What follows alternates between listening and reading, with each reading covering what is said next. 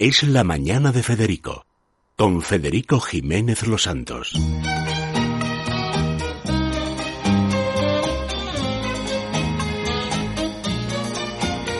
Retiens la nuit pour nous deux jusqu'à la fin du monde. Retiens la nuit pour nos cœurs dans sa course vagabonde. Bueno, ahí estaba el gran Johnny cuando conoció a la gran Catherine, el grand français, o sea, Le Parisien, y el gran Charles Aznavour le compuso esta canción. Bueno, vamos a ver. Y esa es la sintonía que tenemos para Telma, aquí en la mañana. Y Lucía, Lucía Francesc. Olga Ruiz, que Lucía Francesc estuvo la semana pasada. Pues entonces, ¿por qué me ponen aquí? Ay, mm, pues falló. me- ¿Ves? Falló Olga Ruiz. ¿Sabes lo que quieren? ¿Sabes lo que, Que quieren? Lucía Francés a no, hablar de No, Cayetano. no, no, lo que quieren es, es sucederme. Esto es una intriga sucesoria. ¿No te pasa a ti en Telva? No te lo ha hecho Lucía y esto ha sido Lucía que te quiere quitar la dirección de Olga, Telva. has quedado fatal. Tenías que haber dicho sí, sí, sí. Tienes que haber dicho, No, no, me dejas es a mí mal, política. tenéis televisión, es lo malo. Ahora ya no Eso es verdad. Es Olga Ruiz Minguito, porque además me encanta el, el segundo apellido que tiene Olga, ¿verdad? Es la directora de la revista. Pero te das reivindica cuenta la no trampa, te das cuenta la trampa. Sí, sí, sí. ¿Eh? Cuánta malicia. Fallo mío, fallo mundo. mío, lo siento de verdad. Bueno, Olga, vamos a ver. Eh, vamos a hablar de moda, de la gran moda, de las pasarelas, etcétera. Ya tendréis vosotros ahí, vosotros, vosotras, vosotros, ellos, ellos, ellos, Humanos, eh, humanos, claro, humanas. ma- eso, eh, seres bípedos sin plumes. Bueno, pues estaréis ya preparando la expedición y tal. Y hay una cuestión previa que desde que desde el preta siempre se plantea. La alta costura, que es lo que en general se asocia con las pasarelas, aunque realmente la cosa haya evolucionado, Sí. siempre se ha dicho que antes que era una cosa para pocos. Ahora que es una cosa para nadie, exclusivamente para las revistas de moda. Sí. Y hay quien dice que esto es para que lo copien los chinos. Es decir, que ya realmente para lo que sirven las grandes pasarelas de Milán o de París es para marcar la tendencia en la que se van a inspirar los que realmente venden ropa, que son pues Zara, los grandes, bueno, sobre todo Zara, pero hay otros, ¿no? Sí. Esto, eh, ¿tú cómo lo ves? ¿Es mitad mito? ¿Es realidad? o- Pues mira, aunque parezca mentira, la alta costura con todos estos mercados asiáticos que, lo- o sea, antes íbamos a las pasarelas eh, 300 personas de todo Sí. el mundo. Ahora vamos mil. Y además, por supuesto, colocan en primera fila a todos los periodistas de todos los medios de comunicación, eh, a- chinos, eh, de Oriente Próximo, o sea, eh, está copado por ellos porque son ricos. Rusos. Rusos, porque son ricos y Es millonarios. que el delito en los países comunistas da muchísimo de sí, como roban lo que quieren Es verdad que sin control. desigualdad. Pues claro, Mm. y además les son tan horteras, les encanta presumir Lo llevan todo. la marca, además la marca. Ellos lo llevan todo. O sea, tú ves a una periodista de, de, de Arabia Saudí y o sea, lleva, lo lleva todo. Es como una influencer, o sea, lo lleva todo. Eh, se hace 25.000 fotos, son como influencers, ¿no? Y entonces eso yo creo que ha provocado una reacción que es la contraria, que es en la gente que vamos a trabajar. Antes nos esmerábamos y hacíamos la maleta con mucho cuidado. Yo me tiraba haciendo la maleta mm, tres horas, ¿no? Porque Cuando pensabas, me iba. ¿qué pensará Laurent? Claro, y decía, ¿qué pensáis Salomón? Que ni siquiera se fijaba, por supuesto.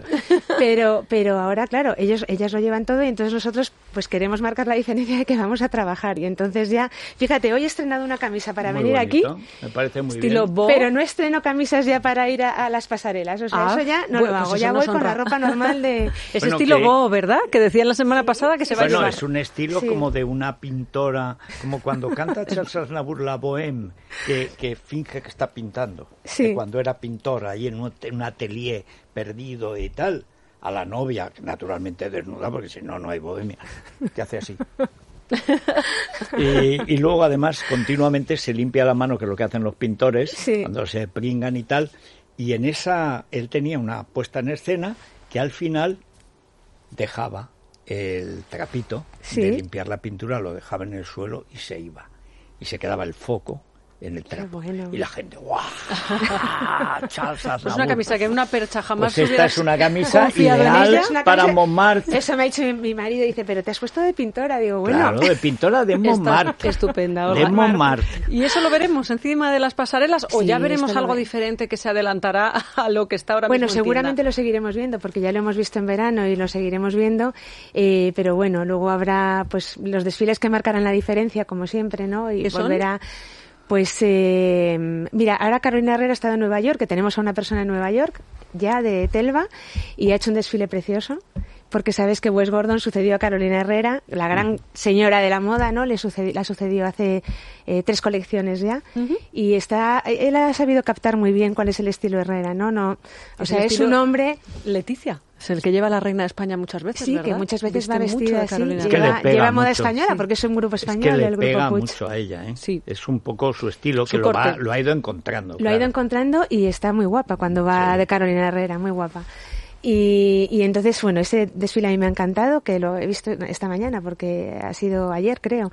Y luego, pues habrá que ver Gucci de nuevo, en Milán, en, y en París habrá que ver de nuevo lo que hace la sucesora de Karl Lagerfeld, ¿no? que será su segunda colección de preta-porter. La primera la hizo a medias con Karl para Chanel y habrá que Fue la de verlo. Penélope Cruz. Sí, desfiló Penélope Cruz con una rosa y claro, ella estaba guapísima, pero las modelos miden 1,80 y ella mide 1,68. Y, pero bueno, era la única sonriente, con lo cual, pues bueno, muy bien porque, porque le hizo ese homenaje, ¿no? Y, y la colección que está haciendo, lo que está haciendo esta chica, Virginie Viard, que no es una chica ya, que es una señora de 50 y muchos años, eh, pues la verdad es que está siendo muy muy bonito, ¿no? La colección de alta costura que la ha hecho ya sola ha sido precioso, el pretaporte que lo hizo a medias supuestamente con con Karl Lagerfeld fue muy bonito, es más femenina y, y bueno, habrá que verlo porque seguro que es eh, ¿Y seguro que cuáles es son las marcas que nos suenan y que sin embargo han dejado o se nota una decadencia, porque lo pasa todo Sí. en la vida? ¿Y cuál es lo que lo que se ve venir las marcas, digamos, eh, pujantes, aunque todavía no han alcanzado ese ese estrellato pues, pues de las Claro. clásicas, ¿no? Pues mira, eh, hay una que, que yo creo que es una que es para es para, para entendidos, no es una marca mítica también, pero es una marca para entendidos que es Celine y es, una de las marcas favoritas de Marta eh, de la calzada, o sea, Sí. Marta antes estaba a, a- a la contra de- del, del, del Celine que, ha- que, ha- que está haciendo Slimane, pero la verdad es que hizo un desfile con recuperando el espíritu burgués de los años 60 y, y yo creo que es el desfile de la temporada y todas vamos a ir a... O sea que Marta se ha rendido. Marta se ha rendido a la evidencia porque no le gustaba Slimane al principio haciendo Celine y era muy contraria y ahora se ha rendido a la evidencia de que va a ser el desfile de la temporada y es una marca que solamente conocían mucho los los entendidos pero no tanto la- las, las otras personas no y luego o sea a mí que me en encanta Asia Paco todavía Rabanne. no se han enterado. Sí eso se enteran de todo oye tienen Ah, un sí. es increíble Bueno, es como que hay tienen tanto espía en los países comunistas, claro, claro, tendrán, claro. La Sí, vida de los es esto. otros es lo Bueno, suyo. Es tiene que ver con que la, oye, ¿se produ- la producción es allí, ¿no? Siempre puede haber filtraciones. La Ah. mayoría de la ropa se produce en Asia, se fabrica en Asia. Sí, y bueno, eso no, también la- no ayuda. tanto, no tanto ya el, no, las marcas de moda importantes no, no, no, no tanto, ¿no? Pero sí las marcas de mass market, pues sí fabrican en, en Asia y como también las masas- las marcas de mass market se interesan, al- se enteran al día siguiente, bueno, en el mismo momento y fabrican con 15 días, Bueno, y de Paco Rabanne que decía. que es maravilloso. Está haciéndolo fenomenal. Bueno, Paco Rabanne, sabes que fue la primera exposición que hicimos en Telva hace dos años eh, fue la primera exposición que hubo en Madrid de Paco Rabanne y recogimos, eh, pues bueno, vestidos míticos de Paco Rabanne, metálicos, de El plásticos. famoso de François Sardy, que es como el el icono de los famoso, 60, El famoso. que solo a ella le podía sentar semejantes hierros. Solo a le ella. podía sentar perfecto. Solo a ella, era increíble. Bueno, sabes que yo, mm, bueno, me intenté probar, ¿no? Porque el vestido era,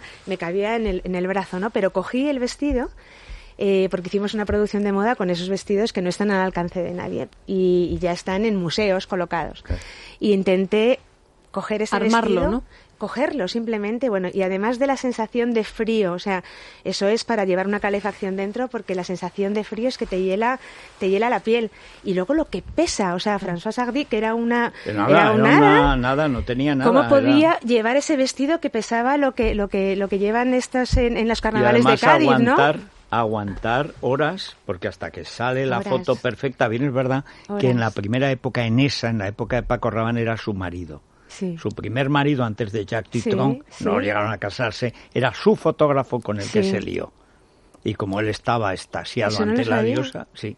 ¿Mm? Pues Fíjate. esa historia. Tengo un libro que sacó con, no me acuerdo cuál es el nombre, que se llamaba eh, François Sardy, era eh, artista y eremita, porque era medio monje budista, medio Sí. zumbada, medio tal y cual. Luego no, luego era una mujer muy inteligente, Sí. pero que con los hombres siempre le fue muy mal. Porque ya con su padre, su madre, sie- siempre le fue muy mal, nunca eligió Pobre. bien. Y ese primero, con el que no se casó, Sí. eh, curiosamente la adoraba, porque era una belleza y tal, y durante cinco años que estuvieron juntos fue una relación de musa y autor, Sí. Pero de adoración, y ella estaba enamorada de él, y él creo que estaba enamorado de la imagen de ella, pero no de pero no de ella, la mujer. no de ella. Qué pena. Y aquello, oye, pues duró cinco años, que por eso aguantaba los hierros de Paco Rabán Y lo que le y luego lo que, los cuernos del fotógrafo y lo que fuera menester, porque era muy sacrificada, era una mujer muy de, muy de, de- de sufrir.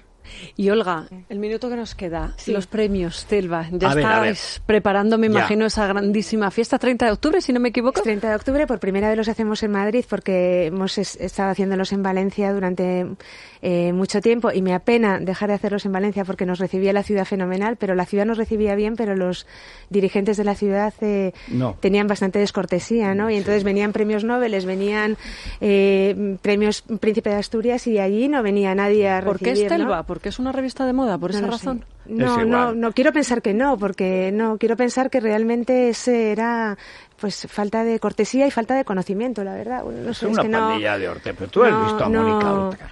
Pero tú la has visto. Se mataría por ir a un premio Telva. No se mataría Vestida de porque, señorita. porque, pues es lo de la mona, Porque la están invitaran, verdes. se mataría. Están verdes, no, Están verdes. están verdes. A ver si sea, consigo que vengáis los dos este año. Mira, ves, ese A ver si lo no consigo. esperábamos. 30 el 30 de octubre. Vale. En el Palacio de en, la- en el Palacio Casa de Correos lo vamos a hacer. Buen Y los premiados son increíbles porque son Pedro Cavadas.